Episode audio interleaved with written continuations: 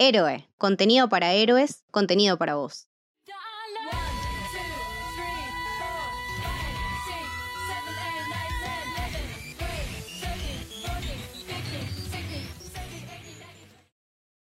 Bienvenidos, bienvenidas al Camino del Samurái. Mi nombre es Mili y hoy estoy con Leti. Hola Leti, ¿cómo estás? Hola Mi, ¿qué tal? ¿Todo bien? Todo bien. Y nuevamente con Damián de Uno en un Millón. ¿Cómo va Dami? ¿Todo bien? Bueno, todo bien. Muchas gracias por invitarme de vuelta.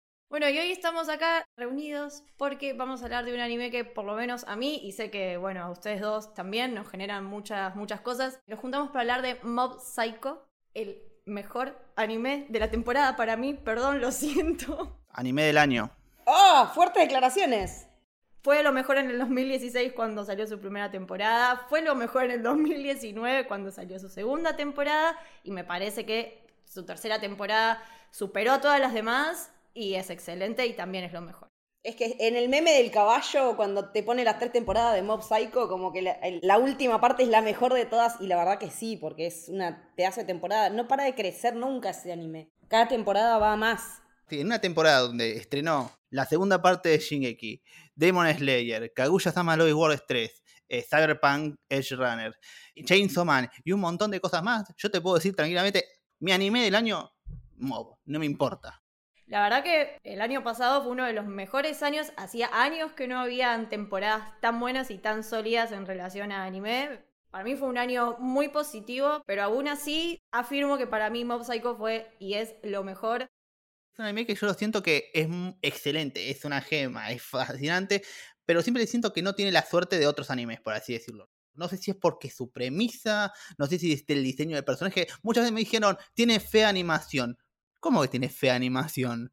Vieron la imagen, el diseño de personaje, vieron la, la decisión estética de hacer un personaje sencillo, medio caricaturesco, porque la gente está muy acostumbrada capaz al hiperrealismo y el súper, viste, detallado, los botones, se le ven los botones de la camisa, pero cuando están, cuando está en anime el chabón es una estatua, no se mueve. Y acá se mueven, se hacen gestos, cambian. Muy feliz que haya terminado, porque yo la verdad, yo cuando salió la segunda temporada, y capaz medio negativo era yo, pero dije, ok, vamos a esperar a la tercera, no voy a leer el manga, no voy a leer el manga. Y yo en un momento estaba diciendo, y me parece que no va a llegar la tercera, me parece que, no, que nos quedamos acá. Ya. Pero por suerte me equivoqué. ¿Pero leíste el manga en el medio o no? No, no, no, no lo colecciono.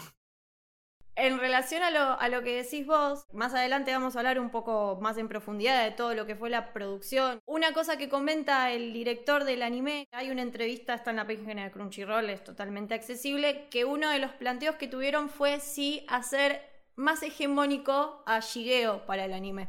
Era al- algo que contemplaban porque sabían que lo que estaba de moda en ese momento era que los protagonistas fueran mucho más hegemónicos, que Shigeo claramente no es un personaje hegemónico No, para nada.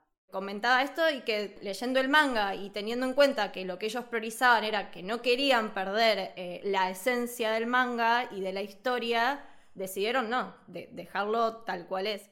Es bastante interesante también hablar de su creador, una persona tal vez también muy bizarra. A mí me llama mucho la atención sus orígenes. No es un tipo que haya ganado premios, no es un tipo que haya empezado haciendo concursos para revistas ni para editoriales. Es un chabón que empezó haciendo una webcomic. Bueno, terminó siendo One Punch Man. Sí, la verdad que es un datazo, no lo tenía y me parece que está bueno porque no suele ser la entrada usual de los, de los mangakas al mundillo, ¿no? Porque siempre hacen algún one shot o algún concurso o algo, o pasan con algún seudónimo y resulta que son fulano. Y cuando me, enteré este dato cuando estaba viendo las notas de producción, la verdad que es re interesante. Calculo que fue la decisión lógica que tuvo porque calculo que Juan como autor, debido a su estilo artístico, que no lo iban a contratar. No porque sus ideas sean malas, porque fuera algo inaccesible lo que cree él, pero su estilo de dibujo particular no es bastante bueno. no, mentira, a mí me encanta su dibujo, pero reconozco que el webtoon de One Punch Man está muy atrás en comparación a sus siguientes trabajos tipo en Mob y eso aprende es composición de escenas, aprende cómo armar mejor las figuras humanas, percepción de fondo y todo eso, que en One Punch Man se sostiene mucho su webtoon por la webtoon, su webcomic por la historia. Por eso era muy llamativo el- la idea que tenía y es un bocho, un genio artístico en ese sentido. Sí, de hecho después, bueno, creo que es Murata el que hace la adaptación a manga de One Punch. lo terminan eh, como rehaciendo básicamente, pero a mí me parece como muy interesante eso. Y bueno, también comentaba que también me, bueno, me hizo acordar mucho a mi niñez de niña de los 90, que uno de sus animes y sus mangas referentes es Shin-Chan. Obvio que es Shin-Chan. Nos educó el humor de la mitad de toda la comunidad otaku. Obvio que iba a ser ese su anime de cabecera. Si alguno vio algún que otro capítulo de, de Shin-Chan o conoce más o menos el, el código de ese anime, es muy parecido a lo que se ve en One Punch, súper ácido, bastante zarpado por momentos, como poco correcto, que eso también era lo divertido. No es un autor, como digamos, transgresor. Viste, no es que va a venir y te va a mostrar algo que va a romper la estructura de todo. Pero es un autor que conoce, conoce el rubro, conoce el género, conoce lo que le gusta a la gente. Y él lo que hace agarra y dice, bueno, voy a hacer una subversión de los géneros voy a darte todo lo que te gusta en una hamburguesa, pero la voy a poner al revés. Y vas a pensar que es distinto. Gran analogía. Tipo, vos, estás contando en un shonen, ves al hombre que a este con poderes, pelea con monstruos, pero no es el más fuerte. Tiene que ganar su poder, tiene que ganarse la cancha. Y en One Punch es como, ok, eh, estoy el más fuerte. ¿Qué hago ahora? Y ahí está el humor. Es una estructura muy sencilla. Por ejemplo, yo en lo que más lo noto es en las peleas. Las peleas de, en Mob particularmente, no son peleas inteligentes, no hay estrategias, no, no hay un pensamiento, no, es Hunter x Hunter, no, no, importa mucho esa lógica, es una lógica más Dragon Ball. Lo que importa es el más fuerte, cagarse a piñas y a ver cómo va aumentando ese poder. Esa estructura que genera una épica hermosa, también tiene su complejidad en, en, los conflictos de sus personajes. A mí me parece mucho más complejo hacer una historia donde tu personaje ya empieza siendo el más poderoso que haciendo el camino más conocido, que es cómo se va convirtiendo en el más poderoso. Y con Mob pasa más o menos lo mismo, porque ya de movida sabemos que es el personaje más roto de todos, como que desde un primer momento sabemos que él es el one, que él es el uno. Y cómo lo maneja él, eso también es súper interesante. Eso es lo que, lo que me gusta mucho, porque yo la veo también como, como un coming of age. Es prácticamente cada una de las sensaciones que lo hacen a él elevar el, el contador, son las, las, emociones y los sentimientos exacerbados que puede tener cualquier adolescente en, plena etapa de crecimiento y que todo lo sobredimensionás y todo te hace reventar o todo es demasiado. Y me parece que él, además de ser tan bueno, tan correcto, y a su vez tiene todos estos poderes, pero también como que no exterioriza mucho y entonces por eso es que se, le empiezan a acumular en todas estas cuestiones de, de que va el contador subiendo, subiendo, subiendo y te van diciendo en qué emociones que él está, por qué emoción él está sintiendo todo eso. Eso me parece hermoso como un coming of age y como esa representación de todo lo que en la adolescencia te, te, desborda. El drama, o no drama, sino lo interesante de Mob es que, ¿cómo mierda hacemos interesante una pelea con el ser más poderoso del universo? La motivación de Mob a la hora de pelear es lo que nos, nos mete en, el momento. Las motivaciones, las ideas, el pensamiento, filosofía que, se, que mantiene, porque él podría matarlos a todos con un toque, pero él sostiene una filosofía de... El cual es como, bueno, esto es lo, es lo limitante y es lo que nos permite tener un diálogo entre los protagonistas o el protagonista y el antagonista que nos va a dar sus miradas, porque si fuera totalmente Mob como Goku, che, peleamos, sí, peleamos, Mob gana siempre rápido y no dura, no sería interesante la obra. Y si hablamos de las, de las peleas que tiene el anime, de las escenas de acción, son de, de, las mejores y todo este trabajo se lo debemos la verdad que a este señor Nakamura que fue el director del capítulo de la pelea de Ritsu y Teruki contra el malo en la segunda temporada y también el director del capítulo 5 y 6 de la última temporada, que... Excelente en todo, excelente en todo. Godo, godo. Lo mucho que halagamos este anime y las escenas y la acción y todo es porque la verdad que toda la producción del anime es muy sólida. El estudio, bueno, fue Bones, estudio de Bungo Stray Dog, de Full Metal Brotherhood. Y con buenas escenas de pelea también. Sí, sí. Y por ejemplo, algo súper destacable que se dio en esta tercera temporada, cuando empezó a lanzarse los episodios ya estaba toda finalizada. La producción ya estaba realizada al 100. Hacía tres meses atrás ya habían presentado el opening, tres primeros episodios, o sea, es una locura y se nota también, o por lo menos eso es lo que yo percibo, que es el mismo equipo trabajando y que le ponen mucho cariño a todo, mucho amor puesto ahí. Es que se nota porque también lo entrañable de los personajes, no solo de Mob, sino de, de Ritsu, de Reigen, de, del grupo de amigos del Club de Fisicoculturismo, eh, o, lo- o los chicos del club de, de los psíquicos. Todos los personajes son entrañables. Me parece que también se nota todo el amor que está en la obra en los personajes y en la relación que tienen para con Mob todos ellos. Es, que lo que tiene primero eh, Bones, todos lo conocemos y ya dijeron todos los grandes nombres que tuvo eh, ese estudio.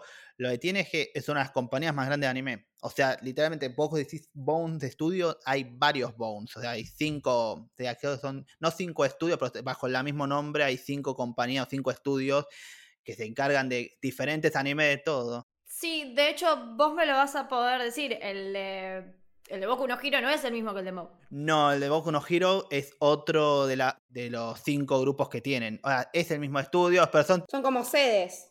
Son como C, sí, es tipo CD1, CD2, CD3, no me acuerdo cuál CD se encarga de cada un anime, pero lo que se nota es un gran cariño en esa CD por Mo, porque encima mantuvieron el mismo equipo, o la gran mayoría del equipo, todos los años, todas las temporadas, y no es que salieron como My Hero que sale cada año una temporada, lo cual eh, hoy en día medio, está buenísimo, pero le está jugando en contra.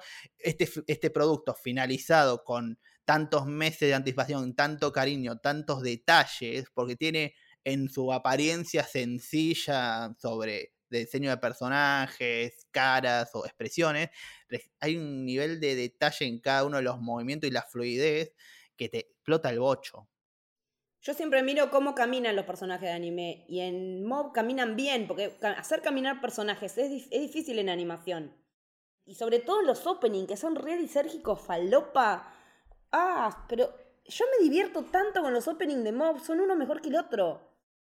Si bien es como dice Damián, si el que vaya a, ver Mob Psycho no se va a encontrar con la animación de Jason o de Jujutsu o no sé, o de Kimetsu, que es como cosas más fluidas o es otra estética. No usan solamente CGI aparte y solamente de animación tradicional, usan un montón de técnicas, muchísimas técnicas. Es todo un conjunto de, como de estilos que hacen una producción, por lo menos a mi entender, perfecta, muy sólida toda.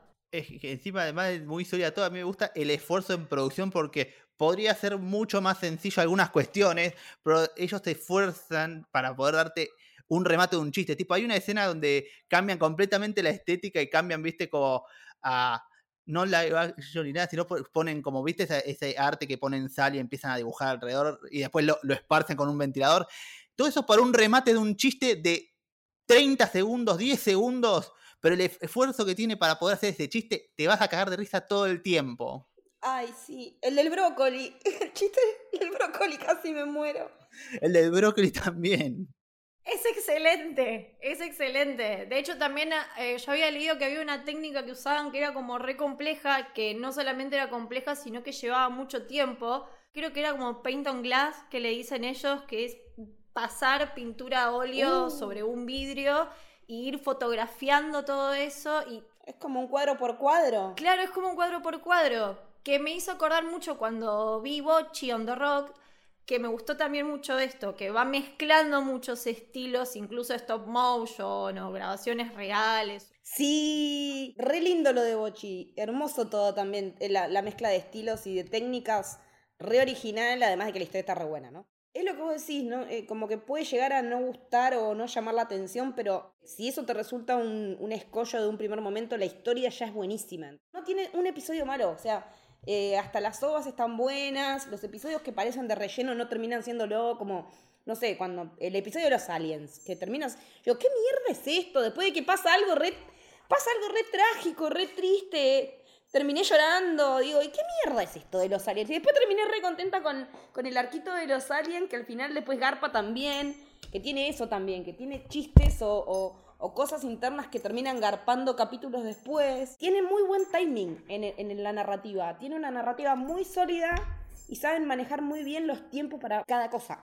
Es que yo soy fiel creyente de que si vos me venís y me decís en la cara, che, mira, no me gusta Mob Psycho, yo te voy a decir, te voy a preguntar, ¿la viste de verdad? Porque yo no, no me encuentro la lógica en que alguien me pueda decir no me gusta esta serie. Porque tipo, el nivel de historia que maneja, combinado con esta calidad de animación, es excelente. Es un. Porque no hay forma de que no te identifiques con él, con Shigeo, con Mopsito. Mopsito del amor. Mopsito es lo más grande que hay. Porque vos no hay forma de que no te identifiques con este pibe de 13 años que no puede expresar emociones o clara analogía a lo que es crecer, la adolescencia, donde el más mínimo sentimiento sería una fatalidad para todos. Re- Repito, es, es una exageración de las adolescencias, pero es, lo que nos pasaba a nosotros con los adolescentes. Era el fin del mundo si nos sentíamos mal o dijimos una pelotudez. Acá lo, en la mezcla de poderes psíquicos lo usa como esta metáfora para ver la vida de cómo es un pibe que no puede manejar bien sus emociones y no puede relacionarse con los otros y cómo crece a partir de eso.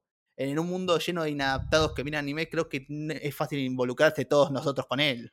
Hay una entrevista que también le preguntan si, si Mob es un reflejo de él y él dice que no. Y me parece que puede ser que no sea un reflejo de él, pero él entiende muy bien el público al que apunta. Sea, y tampoco es casualidad que Saitama en One Punch Man tenga una biblioteca llena de mangas y que Mob también tenga una biblioteca llena de mangas. O sea, es muy... Y en la biblioteca de Mob está One Punch Man. Claro, es como muy obvio a qué público le, le- le está hablando. Y es por esto que decimos, la historia de Mob es una persona con poderes psíquicos zarpadísimos, está basado, es el, puede llegar a ser el más poderoso del mundo, pero es y proporcionalmente a su inseguridad, a lo mal que se siente con él mismo, a todos sus problemas para poder comunicarse y lo interesante y lo lindo de la serie, por lo que también es imposible no sentir cierta identificación, es como él empieza a relacionarse con otras personas, sean sus amigos eh, de, de clase, su propio hermano, su familia, Reagan, que es su referente paterno y uno de los mejores personajes, si no el mejor personaje de toda la serie. El exorcista de la sal. Todo lo arregla con sal.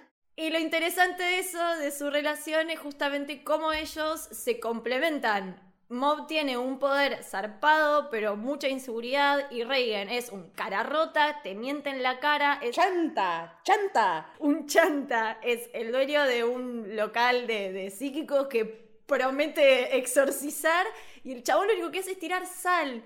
Pero bueno, tiene todo lo que Mob necesita. O te prende una velita. Pero es un chamullero, es un excelente chamullero. Es como. Podría ser argentino, podríamos decir también. Eh, yo, yo lo describo como que es de Darín en Nueve Reinas o Gastón Pauls de Reagan, como que siempre tiene una de esas. Sí. O DiCaprio en el lado de Wall Street que te vende la lapicera. También, exacto, exacto. Lo que tiene, un punto que tiene en contra, al menos al arrancar el anime, es el mismo Mob. Es un personaje que parece secundario de, la, de atrás del fondo de cada uno de los animes que vemos, estamos acostumbrados, lo pusimos al frente. Lo que tiene interesante es cómo va interaccionando y cómo va creciendo a partir de estos personajes que fueron hablando. Reagan, tu hermano, sus compañeros, todo, y cómo va creciendo a partir de ahí. Pero dentro de sí, yo creo que cuando vos arrancás este anime, Shigeo te, te cae bien, pero no es tu personaje favorito. No es tu protagonista. Capaz tu protagonista para muchos es Reagan cuando arranca. Sí, de hecho, el primer episodio a mí se lo que me llama mucho la atención es que empieza como con esa pelea media lisérgica y después de eso empieza con Reagan, no empieza con Mob. No es el primero que conocemos es a Reagan. Claro, y lo que tiene interesante es como, tu protagonista es Mob, pero vos no conoces a Mob. Vos vas a conocer a Mob a partir de cómo lo conoce el resto. Y después vas a ver, mientras vas avanzando la serie, vas a ver cómo la mirada del resto eh, no, no es capaz lo que tiene Mob en sí mismo. Y es lo interesante ver cómo este pibe, cómo lo miran, cómo se mira, cómo se identifica, cómo cambia a medida de, repito, 36 capítulos. No es nada 36 capítulos. Y algo también que aparte me gusta mucho de la relación de ellos dos es que Reagan siempre lo alienta a Mob. Siempre lo, lo alientan. Hay un capítulo que es uno de mis preferidos en la segunda temporada cuando tiene que lo mandan a exorcizar la casa abandonada donde había muerto una familia. Uh, sí. Ay, es terrible. Sí. Hermoso capítulo. Es terrible ese episodio y Reagan respeta la, la decisión de, de Mob, sin saber ni siquiera por qué, porque no lo sabía, porque Reagan no es psíquico y no ve nada, es un chanta. No tiene ningún tipo de poder. Ningún tipo de poder. Más que el del chamullo. Esos juegos están buenos también, porque podés ver a los personajes en otra. En, otro plano diferente al que los conoces siempre. Cuando. Porque también está esto de que podés ver a Oyuelo solamente si tenés poderes, o si te poseyó, o, que, o alguien con poderes, o te los prestó por un ratito, porque también esta cosa de los poderes transferibles está buena. A mí me encanta, pobrecito Mob, que después de pelear queda fundido y se duerme. Y me da mucha ternura porque es re de nene eso, es re de nene. Y que también es, es progresivo, como que en la primera temporada él no puede controlar sus poderes y se desborda en el 100. En la segunda temporada puede llegar al 100 y controlar su poder. Y la tercera temporada es una lucha consigo mismo. Sí, que la, tercera temporada me hizo acordar mucho a Legión, en esa cuestión de- del desdoblamiento. Primero, además desde lo estético también, de que cuando está en el 100 tiene el pelo para arriba igual que Legión. Me parece que tiene que haber visto, aunque sea los dibujos de- del polaco Sienkiewicz, por lo menos por la referencia, y si no, la verdad es que es una gran coincidencia, porque se da justo que son dos personajes tan rotos que tienen esas luchas internas, que se enfrentan a sí mismos y que tienen la misma manera de manifestarlo en lo capilar. Eso, eh, porque lo capilar también es re importante a lo largo de todo Mob, porque todo lo del culto del psicocasco, el casco es el corte de pelo casquito. O sea, toda esta gente que quiere adora- que adora a este dios que no conoce y que es Shieo, te permite engancharlo con un montón de otras ficciones, porque la cuestión de los poderes es como re normal de ver, particularmente él se tenga que enfrentar a sí mismo para ver qué persona decide ser cuando ya está por terminar la secundaria y todo eso. Es una pelea que tenemos todos todo el tiempo, qué queremos ser o qué persona queremos ser, o en qué ámbito ser una, de una manera, en otro ámbito ser de otra. Es, una historia muy sencilla, ¿viste? Si vos no viste anime o no te gusta anime, yo creo que es una buena historia de arranque porque no tiene, no te obliga a saber todo el anime, no te obliga a saber todos los estereotipos, o tenés un chiste fanservice, o tenés algún problema. Vos lo puedes ver y vos puedes entenderlo como puedes entender un montón de animes que no necesitan los recursos que estás acostumbrado a ver en Japón. Lo que pasa es que es muy llamativo cómo maneja las cuestiones de crecimiento, desarrollo, y cada momento tiene importancia. Una de las cosas favoritas con respecto, es, viste, como hablamos de la relación de los personajes. Yo siempre viendo, viste, como que la trama arranca, viste. Es, es antisocial, no tiene amigos, tiene poderes psíquicos, pero no sabe relacionarse con personas. Mientras que Ritsu es popular, es, es hegemónico, presidente de la clase, es deportista, le sabe hacer ejercicio, a diferencia de ellos. Ah, tienen toda, toda la gente dice, estos son como los, son los opuestos de la serie, y yo siempre estoy de desacuerdo con eso. Ritsu tiene el anhelo de querer ser como Shigeo. Siempre quiere ser igual. O sea, todo lo que hace, tipo ser popular, ser bueno en deporte, ser, ser el presidente de la clase, ser el más inteligente de la escuela, es porque no puede ser psíquico. Porque no tiene lo que tiene el hermano. Y además es el hermano mayor. En eso también se subvierte, porque siempre es como que quiere ser como el hermano más grande, en este caso Ritsu es más grande. A mí lo, que me parece lindo de la relación que él tiene con el hermano, que para mí parte del anhelo de Ritsu de querer tener poderes psíquicos, es para poder entender a su hermano. Hay un tema de comunicación muy linda ahí también en esa historia de él buscando comunicarse con su hermano. Es muy difícil que Ritsu no sepa o, no sospeche que a Mob pasa algo en momentos claves. Siempre está ahí como, ¿qué te pasó? Sí, tal es cual. como un personaje muy intuitivo y a la vez siempre busca querer entenderlo un poco más. Después, cuando, bueno, con, consigue sus poderes y demás y se desmadra, se vuelve con un, cam un camino muy parecido al de Teruki, el, el, rubio. Como esto de, bueno, Mob es el que les termina dando la cachetada de no vas a ser el más fuerte, siempre va a haber alguien mejor que vos y no por eso te tenés que frustrar. Eh, Es que sí, aparte, Ritsu le insiste mucho, hablame, contame, decime qué te pasa, porque si no te me decís, yo no sé lo que te pasa. Y, y, se ve constantemente, incluso cuando están en esa especie de enemistad, cuando Ritsu quiere tener poderes y todo. En ese momento, Mob está como triste porque su hermano está en esa. Y también lo ves repelea de hermanos. Eh, tranquilamente es, es, otra de las etapas de la adolescencia en la que te peleas con tus hermanos. Me parece que, que todo lo que tiene que ver con, con, los pasajes y con los ritos de iniciación de la adolescencia está eh, retratado muy, muy bien.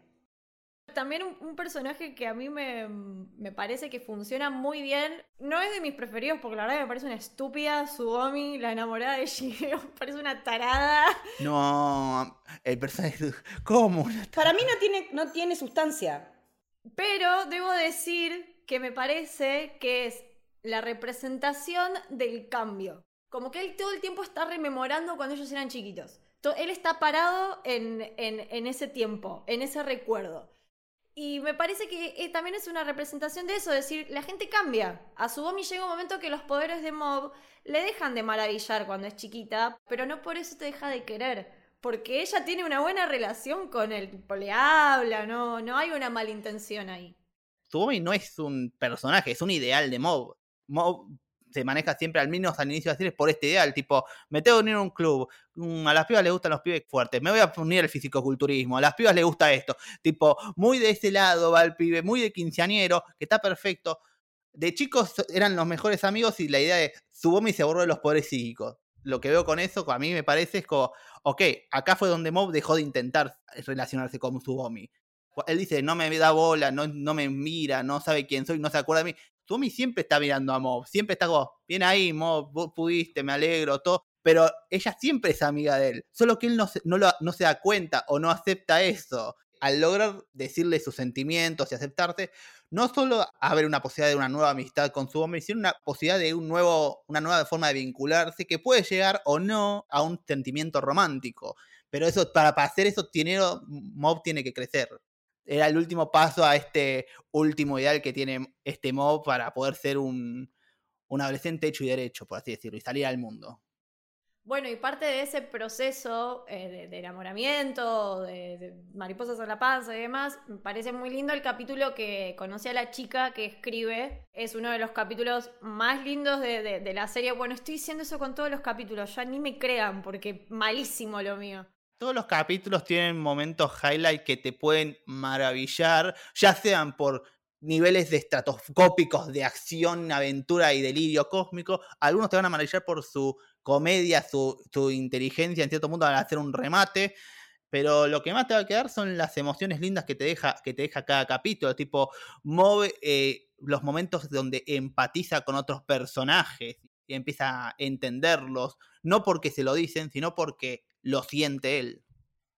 Sí, sí, y, y, bueno, se cruza con estos personajes hermosos, muy graciosos, el club de fisicoculturismo, el club al que Vos no lo ves mucho entrar ahí, pero es maravillosa la dinámica que, generan. Sí, y aparte el hecho de cómo se bancan entre sí como equipo, como grupo. Porque hasta en un momento cuando están peleando, creo que es en la segunda temporada, contra el más malo, contra el, contra el tipo del que manejaba los garra. Intentaron y fueron y los fueron a bancar y después cuando se durmió lo llevaron a Cococho entre todos. Son amigos de fierro y aparte cuando en el último capítulo le dicen ya se empieza que tenés masa muscular, empezás a tener masa muscular, yo estallaba de la risa, pero son son muy buenos amigos, son, lo bancan un montón. Y él no los habría conocido si no fuera porque quería transformarse en un chico musculoso para Subomi, ponele. Lo que Mob busca, pero a través de la búsqueda del amor de Subomi, lo que, lo que él hace es empezar a abrirse y a conocer más personas y a tener otro tipo de relaciones y después terminás teniendo un montón de gente que lo quiere bancar cuando él desbarranca consigo mismo.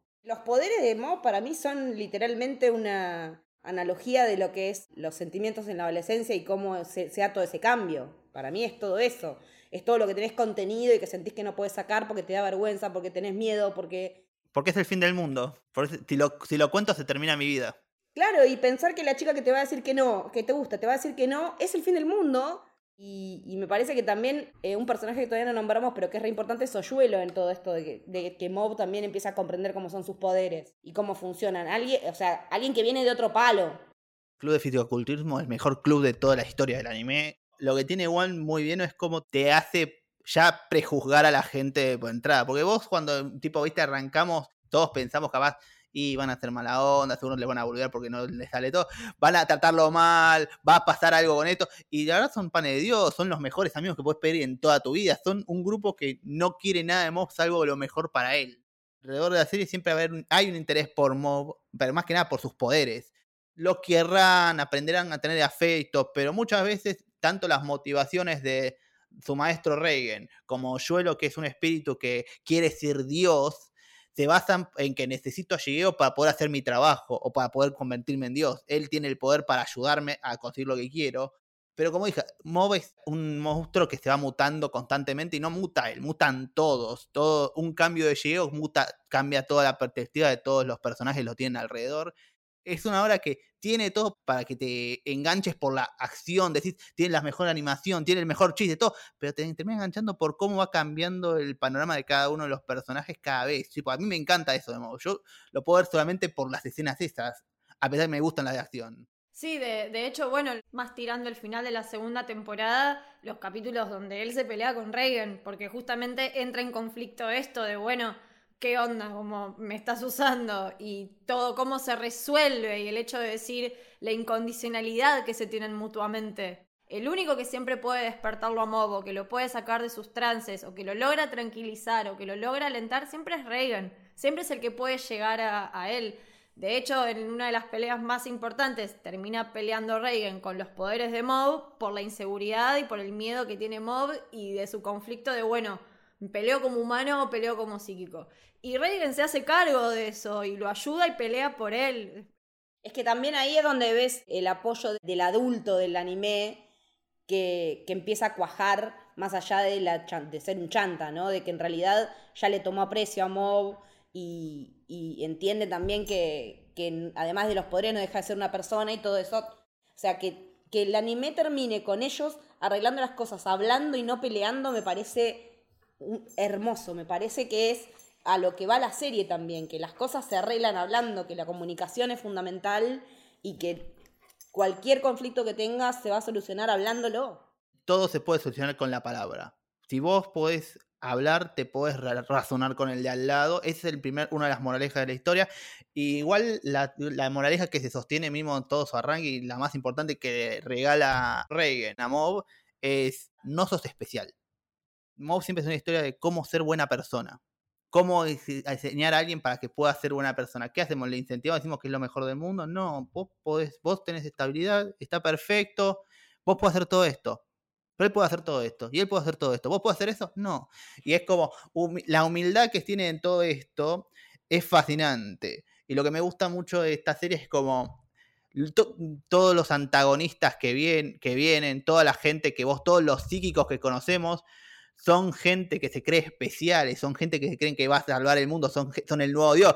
Lo que me fascina es que todos los antagonistas que aparecen son todo lo que le pudiera haber pasado a Mob si no hubiera conocido a Reagan. Sí, sí, y, y de hecho los hace bajar a tierra, tanto a ellos, a, a todos los que conoce de los de Garra, a, a Ritsu, a su propio hermano, a Teruki, que es como su primer antagonista, que justo Teruki se entera de que no es el único psíquico, y eso como que lo pone como que no soy el único psíquico. Y me parece muy interesante también esto, y no, no sos el único que va a tener esa cualidad positiva, seguramente un montón de personas la vayan a compartir, y eso no significa algo malo. Claro. Es como decías vos, Damián, todo lo que, lo que Mob absorbe de, de Reagan y lo hace súper natural. Es como, sí, está bien, soy re poderoso. Pero él corre rápido. Yo no puedo correr rápido. Claro, propio de nosotros. Siempre vamos a ver lo que tiene el otro sin fijarnos en lo que tenemos nosotros.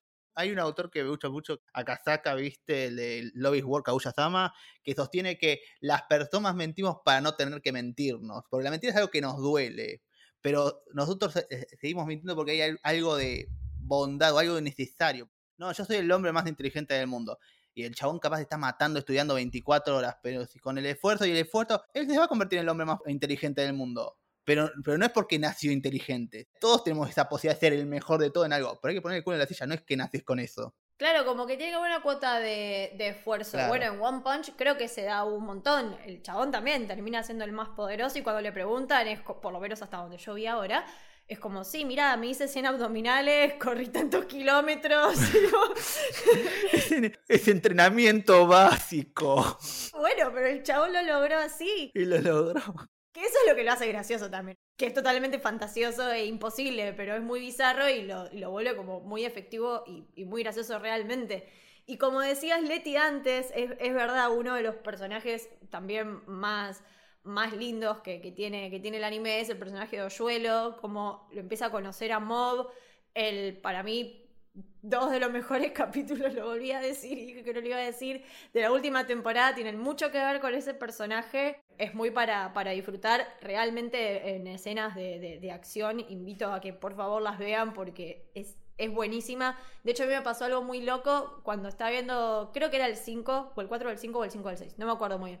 Pero cuando estaba viendo el 5 pensé que la pelea se había terminado y cuando el capítulo que sigue, la pelea sigue, yo fue como, ah, pero yo pensé que esto ya estaba. Y no. Me pasó lo mismo. El- no para de subir de, de- de nivel. Y eso la verdad que es muy difícil de lograr. Como veníamos diciendo, la verdad que es como un poco imposible que, que algo de todo lo que plantea este anime no nos llegue porque todos en algún momento pasamos por una etapa de inseguridad, todos en algún momento tuvimos miedo de nosotros mismos o de nosotras mismas. Es, es muy humano todos los temas que toca, es, es imposible no emocionarse. Yo lloré en el final de la temporada. Hemos llorado en muchos capítulos. Todos, todos lloramos, todos lloramos. Yo lo vi tres veces. Amares, amares. Igual también hace reír un montón. De hecho, a mí me la recomendó mi mejor amiga cuando terminé de ver Given y estaba rota eh, por el suelo y me dijo, che, amiga, mírate Mob, te va a hacer muy bien. Y es muy comfort. Sí, Sí, clic. sí. Es que vos me dijiste, mirate Mob después de ver Given. Fue igual. Quedé hecha tira y me dijo, no, mirate Mob que vas a ver. Y después también, también me empezó a decir, no, Mobcito. Bueno, es que yo te hago la herida, pero te doy la curita también. Que es el, el anime ideal cuando te terminás de bajón. ¿Viste un anime bajón? ¿Viste Monster? ¿Viste lo peor de la humanidad? ¿Estás mal? Claro. Bueno, mirate Mosaico después y vas a como, vas a estar mejor, vas a estar un pilín más arriba, vas a estar como, bueno, no es tan mala la vida. Porque tiene mucho, mucho esto, a pesar de que decimos esto que bueno, de que uno se puede emocionar o llorar, realmente es muy confortable, es un anime muy confortable. Nada de lo que veas en Mob te va a hacer mal, no te va a lastimar, es como muy, muy hermoso. Sí, eh, sí, tal cual. Mob es sanador. Si uno está en un momento medio revuelto, así, o de, en un momento de cambios o fuerte en la terapia, te ayuda también. La verdad que me, me pasó particularmente eso también, que me ayudó como a sentar estas ideas que venía viendo y es como que está bueno aceptarse con uno con todas sus facetas. Eso es lo que me parece que está bueno que te deja también Mob como historia. Bueno, como le ha pasado a Leti, como tal vez cada uno en su fuero interno le, le pudo haber pasado, hay un montón de anécdotas y un montón de gente o videos de YouTube, como de personas contando qué tan importante, o sea, realmente es un anime que significa un montón para un montón de gente. A mí una de las cosas por las que me llamó la atención fue, fue por eso, el nivel de emoción con la que la gente hablaba de este anime. Y bueno, realmente espero que hayamos podido también transmitir un poquito de, esto. Y si hablamos de modo, hablamos de salud mental. Y la verdad que creo que el anime tiene eh, nada, una variedad impresionante de animes que tocan esta temática con mucho humor, cero solemnidad y sin embargo súper humanos. A mí particularmente me pasó mucho con Komi-san, me parece que tiene una perspectiva de lo que es la ansiedad social. Si bien tiene muchísimo humor, tiene un montón de comic relief, tiene una variedad de personajes impresionante, creo que es muy real como toca toda, toda esa temática. Bochy and the Rock salió el año pasado, es una Oh. temporada Excelente. súper cortita, también es, es buenísima. Chicas en una banda, dos personajes femeninos, algo que me encantó, me parece buenísimo eso, funciona muy bien. Hermoso. Y también variedad de personajes muy, muy lindos y una animación también preciosa. Me, me gustó un montón. Después, bueno, lo que ya conocemos, Evangelion. Papá anime psicológico de todos. No, no solo salud mental, sino eh, más que nada el, el tema central creo que es más la comunicación, poder, la expresión de uno. Inclusive creo que en los guanchos de Tatsuki Fujimoto hablan mucho de esto, de la comunicación tipo Naoya, que es una chica que está destinada a traer el fin del mundo, pero mientras tanto no puede hablar, no puede hablar y vive con su hermano. Y su hermano está aterrado porque vive con una piba con cuernos que come, come palomas. Y no sabe cómo comunicarse con esa. Sí, no, no solamente eso, o sea, ella se comunica a través de palabras eh, malditas. Claro, y es como el- ese encuentro entre dos, ese, bueno, falta un puente. Mob siempre es esa cosa como intenten mostrar ese puente entre dos. Es como, no, la, la comunicación no se da, no es unilateral, tiene que haber alguien que quiera dar la mano como alguien que quiera tomarla. No, no se puede salvar- hablar o interactuar con alguien que no quiere ser interactuado. No, a mí siempre que veo Mob, que siempre me hace acordar de Assassination Classroom. No sé si lo vieron, pero es, es terrible. Es muy buen anime, como esa estética, esa esencia de, bueno, es un, es un profesor que le enseña a este grupo de inadaptados, el cual tiene la mitad de matar a su profesor porque es un pulpo espacial que va a destruir el planeta en un mes, en, seis meses si no, no lo hacen. Hermoso. O sea, la, la premisa es brillante, pero tiene esa sensación de, bueno, estos chicos que no quieren interactuar, tenemos que hacerlos interactuar, tenemos que hacerlos funcionar, pero no que funcionen como queremos, tenemos que hacer que quieran venir hasta acá y muestren lo que quieren ser. Bueno, y vos hablaste de la comunicación y también me recuerda mucho a Silent Voice, Sí, uy, me destruye. una película que creo que básicamente trata sobre eso. Y además, si no, son siete tomos de manga que son bastante ligeros de leer, medio fuerte en algunos momentos, pero son muy lindos. Y recuerden, si ven la película y les gustó, recuerden, el manga tiene un tomo extra que no fue adaptado, así que pueden disfrutar el final. Buena data. Y si les gusta Silent Boys, recomiendo también, ya me voy por cualquier cosa, pero no, no importa. hay que- Fumetsu no Anatae ¡Bah! es la misma autora. El anime ya está por su segunda temporada. Una muy buena segunda temporada que se le puede discutir algunas cositas de animación, pero la historia es un 10 de narrativa. Chapo. Bueno, nada, después de toda esta data también de información extra, que el que quiere tiene ahí la, la data si le interesa algo, algo de esto. Un placer haber compartido este episodio con ustedes. Leti, ¿dónde te podemos escuchar, leer, seguir? Pueden seguir en Twitter y en Instagram en Leticia-Haller. También me escuchan en Por el Largo Camino, El Camino del Héroe, eh, Historia de una Galaxia Lejana y bueno, nada, en casi todo lo que sea de nuestra casa de héroe. ¿A vos, Dami? A mí, que me pueden encontrar con mi compañero Enrico en Uno en un Millón, es un podcast de manga y anime, y nos pueden encontrar en Instagram como uno en guion bajo un millón, en número los unos, igual que en Twitch, uno en un millón. Y nada, lo que re- recomendación, gente, ah, son 36 capítulos. Denle una chance, es un fin de semana. Es la versión definitiva para ver esta historia. No, no tienen que hacer nada más que poner play. Muy recomendable. Sí, la, la verdad que nu- nuestra emoción y nuestras ganas es que esto le llegue a mucha gente y que lo vean, porque realmente no, no tiene desperdicio.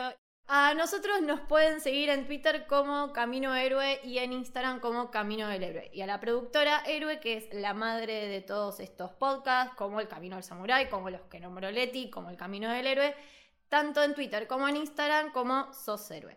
Recuerden que si les gusta el contenido que creamos pueden aportar al Club del Héroe con una contribución de 200 pesos, que hoy en día realmente es muy poquito. A nosotros nos ayuda un montón para poder seguir creando estos contenidos. Y pueden acceder al Discord, que es un grupo cerrado donde hablamos un montón de todos estos anime que estuvimos mencionando, así como de cine, de series, de las cosas que van saliendo, que nos gusta. En el Mundial también se, se armó un pro de muy, muy interesante y unas charlas muy emocionantes. Eh, así que nada, es una comunidad muy linda, la pasamos muy bien, así que el que le interesa o nos manda un mensaje por privado o, o es bastante fácil acceder. Así que bueno, esto fue el camino del samurái, espero que les haya gustado